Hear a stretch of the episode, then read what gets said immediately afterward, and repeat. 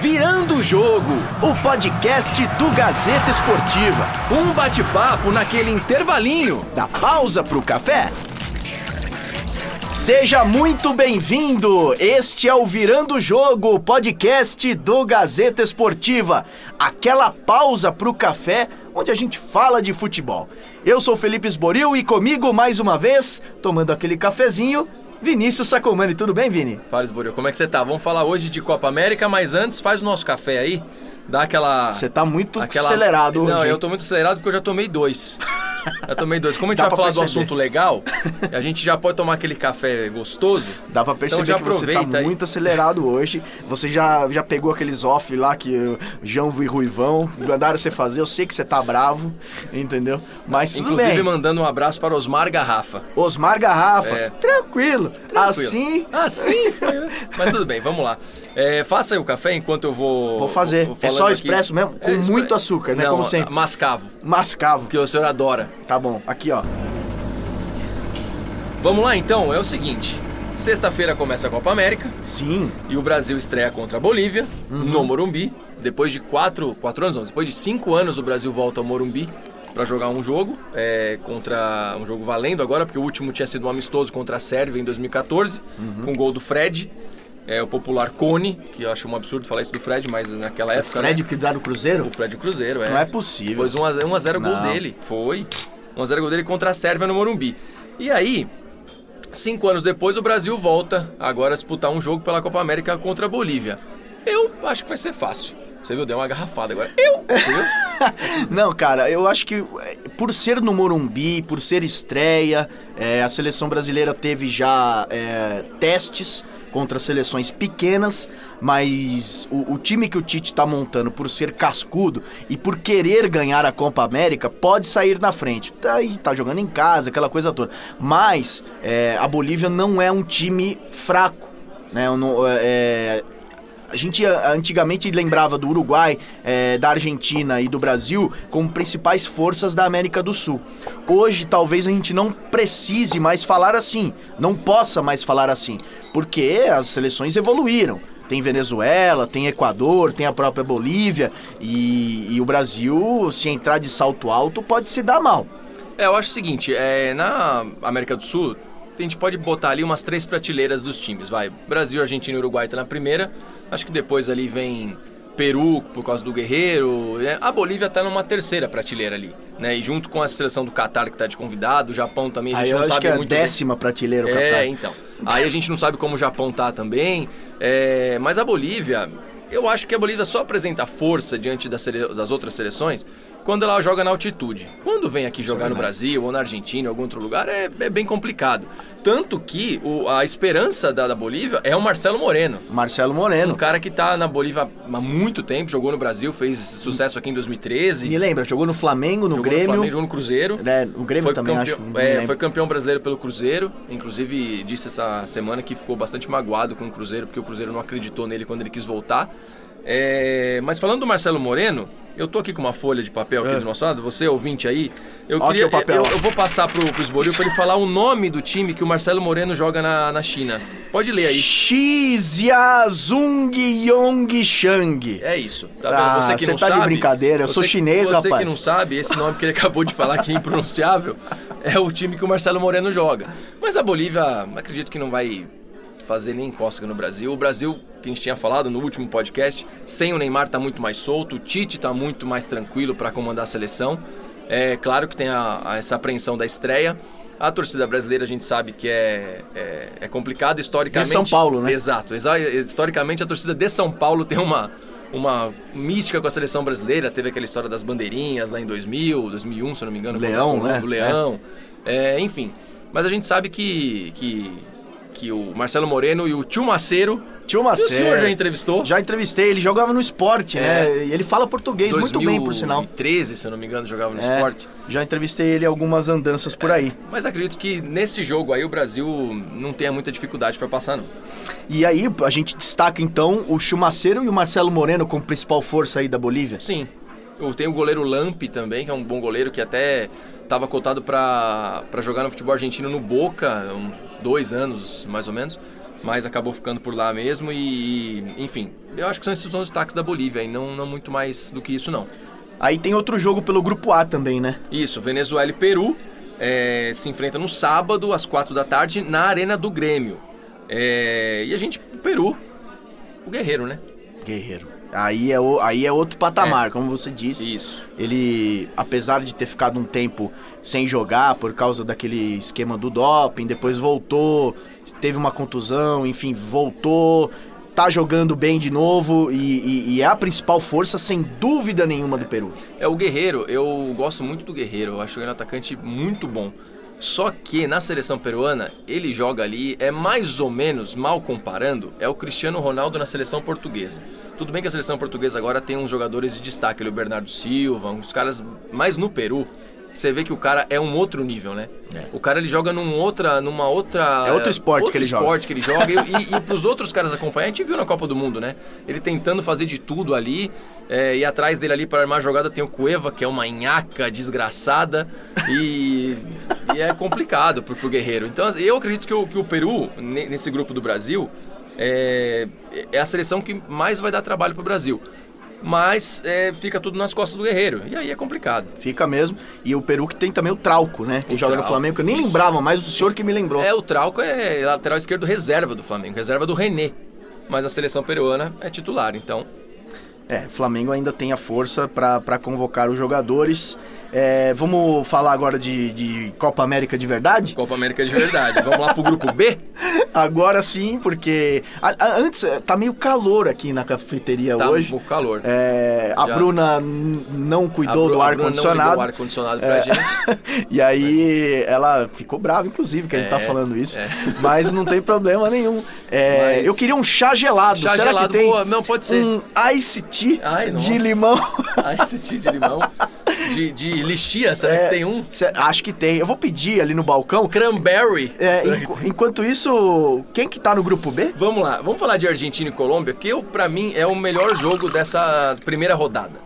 Argentina e Colômbia, que fizeram grandes jogos aí por eliminatórias e enfim, copas, outras Copas Américas, é, vão se enfrentar no sábado na Fonte Nova.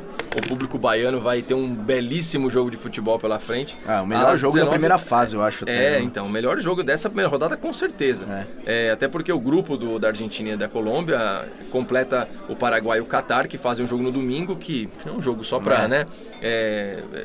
Já que a gente falou do Paraguai, só uma pitadinha aqui, você chegou a comentar que você acha que a zaga do Paraguai é, é a melhor zaga da Copa América. Eu acho. Eu acho que a, a, zaga que tem o Gustavo Gomes, que é do Palmeiras, o Balbuena, que joga no West Ham, é, esses dois jogadores vivem grande fase. É. Principalmente o Gustavo Gomes, que tá, ficou aí a, recentemente a, a, quase mais de mil minutos sem tomar gol. Ele e o Luan. É, ele e o Luan, a zaga do Palmeiras. Quer dizer, é, o principal, o ponto forte da seleção paraguaia, sem dúvida nenhuma, é a defesa. E ainda conta com o Delis e o Gatito Fernandes no gol. É. É, o Delis, que é jogador do Santos. É, você também acha isso? Não? É, eu acredito que junto com a zaga, essa que você falou, do Balbuena e do Gustavo Gomes, ela só fica ali pau a pau, eu acho, com a zaga do Uruguai, que é o Godinho Jimenez. É, é uma zaga muito boa que vem é, desde os últimos anos, aí Copa do Mundo, uma zaga muito experiente, o Godinho agora que se transferiu do Atlético de Madrid para é, para Inter de Milão. E, mas é uma zaga realmente Balbuena e, e, e, acho que esse é o destaque do Paraguai, né? A, a, zaga acho que é o principal destaque do Paraguai. Sem tem... dúvida. Mas voltando à Argentina, vamos lá falando uhum. da Argentina. Bom, é Messi e companhia, né? Messi mais 10. Você tá com a escalação aí? Tô. Vamos, vou. Isso é uma, uma prévia, né? Provável. Vamos lá. Armani no gol, Saraiva na direita, Otamendi e Pezela na defesa e Talhafico na esquerda. Aí no meio-campo, Guido Rodrigues e Paredes, que são jogadores novos, né? É, que apareceram aqui na nova geração da seleção argentina, que tem 10 jogadores que nunca disputaram Sim. um torneio com a seleção da Argentina. Aí vem Lo Celso, Di Maria, é, Messi e Agüero. Messi e Agüero. E o de bala no banco. De bala no banco. É, o glorioso técnico Lionel Scaloni, ele a tendência é que ele deixe o de bala no banco. Eu acho um absurdo. Eu acho que tem um lugarzinho aí pro de bala nesse time. Mas é, a gente não sabe como é que. Ele vem de uma boa temporada pela Juventus, jogando ao lado do Cristiano Ronaldo. Mas vamos ver, né? É, no campo, a Argentina nos últimos anos não tem dado aquela. Desde a final de 2014 da Copa do Mundo, não tem feito grandes atuações. Principalmente o Messi na seleção, né? Sim. Mas o que a gente pode ressaltar é que o Scaloni fez uma coisa que o Tite não fez que é a renovação da, da seleção. Ele pegou a seleção agora, lembrando que o último técnico da seleção argentina foi o Sampaoli, né? Aí teve todos os interinos possíveis depois o, o Scaloni assumiu e ele promoveu uma, uma verdadeira reformulação. Sim. Pensando no futuro. São 10 jogadores jovens. A, a média da seleção argentina caiu bastante a média de idade. Foi para 27 anos e 4 meses. É. É, Isso que tem alguns jogadores ali que já são, já passaram do 30, dos 30, né? O, o Messi já é um deles. E tem alguns que ainda estão, que participaram da Copa da Rússia Sim. e os novos. Sim. É, Você É. tem aí, né? Exato, a gente tá vendo aqui, ó, é, jogadores que, que nascidos em 93, né? No último título da, da- que nem eram nascidos no último título da, da Argentina em 93. É, o Dybala, inclusive, é um deles. Né, o, o Juan Foyf, que é um outro jogador muito bom, o Lo Celso, que, que figura no time titular, né, e, Uhum. E outros. E, outros, né, jogadores também um pouco experientes, como o Armani. Né, O Armani, de- goleiro do River, Isso, inclusive. de 32 anos, né, o, o próprio Otamendi, o Talhafico, que é novo também, mas fez uma grande temporada pelo Ajax, Uhum. é, chegando à final da Liga dos Campeões. É, bom, é, é um bom time. É, é, tirando assim, eu acho que faz aquela prateleira que a gente estava falando no início, é na primeira prateleira junto com o Brasil e o Uruguai, eu acredito. É, e, e- eles têm também a valorização de jogadores que atuam em casa. Sim. Porque Isso é interessante. a Argentina passou por um processo de reformulação também no campeonato argentino, onde eh, só Boca e River reinaram durante décadas. Sim. Agora tem outras equipes e outros jogadores que ganham destaque. São cinco jogadores da Argentina que atuam na própria Argentina. Né? E a renovação eh, que aconteceu, tirando o Banega, o Higuaín e o Mascherano, Sim. que nem foram convocados. Isso, depois da última Copa do Mundo teve essa renovação. É muito legal essa informação que a maioria dos jogadores convocados para essa Copa América atuam na Argentina. São cinco jogadores que atuam na Argentina. E no Brasil, aqui na seleção brasileira, é o Cássio, Fagner e só. É. se tiver passando algum aí. É, é- Vocês ajudam a gente. É, ajudam a Aju- gente. porque- ajudem a é, gente. Porque Agora- não, não me lembro, não. Isso. É, e a, bom, o adversário da Argentina, a Colômbia, que conta com o Rames Rodrigues. A gente esqueceu de um cara importante dessa seleção, que é o O Coedjar também. joga no Flamengo, está numa grande fase. E, e, é, o técnico da Colômbia, o José Peckerman, Aham. né? é, deve colocar é, o Rames para o, o Cuejar é, de titular, junto com o Rames ali no meio campo para mais jogadas. E na frente, é, o Falcão Garcia. Só uma correção. É. O técnico da Colômbia é o Carlos Queiroz. Carlos Queiroz, o português. É. É. verdade. O Peckerman já foi. Já foi. Já foi. Então é isso. No grupo B, nós temos aí Argentina e Colômbia no sábado, repetindo, na Fonte Nova. E Catar e Paraguai no domingo, no Maracanã. Vamos ao grupo C? Vamos ao grupo C, que tem, pra mim, o favorito do grupo aí, o Uruguai. Sim, com certeza. Jogam contra o Equador no domingo no Mineirão. Mineirão, pra quem não esquece, o palco do 7 a 1 Que beleza. E também de um maravilhoso feijão tropeiro. Ah, sim. Que é, é- Isso eles vendem no Já estádio. Estiveste em BH? Opa, já Ah. eu fiz é, Brasil e Argentina lá, com Messi em campo.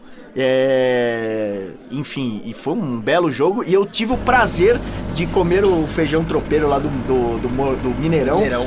Olha, é é- sensacional. É fantástico. É mesmo. sensacional. Terei a oportunidade de, de Vamos- ir ao vamos lá. ir ao Mineirão e fazer um E aí você nos conta um aqui no. Virando o Jogo. tropeiro. É, Uruguai, bom, dispensa comentários, né? Se você falou que a zaga do Paraguai você considera a melhor zaga, talvez o Uruguai tenha o melhor ataque. Também. E a melhor mordida também. É, Cavani... é verdade, você tem razão. Cavani, Cavani Soares ali é complicado. Aquela, esse, esse, esse time aí lá do meio pra frente do, do Uruguai é muito bom. Se todos com- com- jogarem ali direito, né? Pode fazer uma grande diferença nessa Copa América. Se bem que no- nesse grupo, né, que tem Equador, Japão e Chile, o Chile já não é mais aquele Chile do São Paulo. Sim.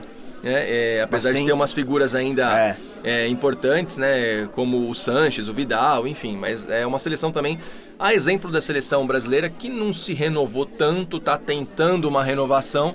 Mas, Mas, são os ainda... atuais bicampeões da Copa América. É, Copa América Centenário, na, É. ganhou da Argentina, na última Copa América 2015 também. Uhum. E, e acho que vai ser um jogo interessante também. Não tão interessante quanto Argentina e Colômbia, mas é, Equador e Uruguai também vai ser legal. Equador que nas últimas eliminatórias, quando o Brasil, quando o Tite estreou pela seleção brasileira, é, era líder, lembra? Sim, então, é. E o Brasil E aí já caiu. não, pra não se classificar e ficou E- fora, né? Então, e caiu e ficou fora da Copa, exatamente. Então, não ficou fora da Copa? Não, jogou a Copa, não jogou. Não sei, jogou sim. Jogou a Copa do Mundo, sim. É, mas enfim, é uma seleção que também que não apresenta muitas complicações aí para o Uruguai. É, o Japão a gente não sabe, né, o como que vem o Japão, é, a gente tinha falado aqui, de pessoa, jogador ali de, de nome, tem o Okazaki que joga no Leicester, enfim, é, e e, e, o Equador, falando no Equador, só esquecendo que o Arboleda tá lá, né? Arboleda. Arboleda Você não vai falar Paulo. das tatuagens do Arboleda? Não, não vou falar. Deixa, deixa o Arboleda com as tatuagens dele. O Arboleda, é que só pra, pra, A gente tá no, no rádio, é podcast, enfim, estamos no site. Aliás, estamos no Spotify, Isso. no iTunes. iTunes, Apple Music. Você... Estaremos logo mais no Deezer. Isso. Vocês, por favor, compartilhem nossa página. Isso. Sigam o canal do Gazeta Esportivo, que é muito importante para nós. Exato. Sigam o canal do Gazeta Esportivo no Facebook. E se você quiser interagir com a gente, bota lá a hashtag virando jogo. Isso. E faz pergunta, dê as críticas, opiniões, a gente tá aberto para ouvir todo mundo. Se você quiser só tomar um café com a gente também. Exato. Pode vir também. Paulista 900. Isso, Paulista 900. Só falar com a Bruna. Sétimo andar, Bruna é a nossa chefe. Ela que... A nossa chefe é a Bruna. Ela aqui que tá comandando o negócio hoje. É. Então, mas é isso, a Copa América tem esses jogos aí nesse final de semana, bem legal, junto com a Copa do Mundo Feminina. Sim. É, duas competições ao mesmo tempo, muito bacana aí. E a gente vai ter é, no decorrer da semana várias notícias sobre a Copa América. O Tite deve dar entrevista coletiva amanhã, na quinta-feira. E a gente segue falando de, das seleções brasileiras. É isso. Vamos trabalhar? Vamos trabalhar. Porque tá muito enrolado hoje o negócio, é. muitos offs. Isso. Né? Muitos. Voltarei à minha matéria de Osmar Garrafa. Isso, tranquilo. É assim. isso aí. Bom, gente, vamos ficando por aqui. É sempre um prazer tomar um café com vocês. Sempre. Estaremos sempre à disposição. Este é o Virando o Jogo, é. né? E qualquer dúvida. E não esqueça de interagir lá com a gente. Isso, interaja com a gente para que a gente possa melhorar cada vez mais, tá é bom? É isso aí. Um abraço, gente. Tchau. Até a próxima. Virando o Jogo, o podcast do Gazeta Esportiva. Um bate-papo naquele intervalinho da pausa pro café.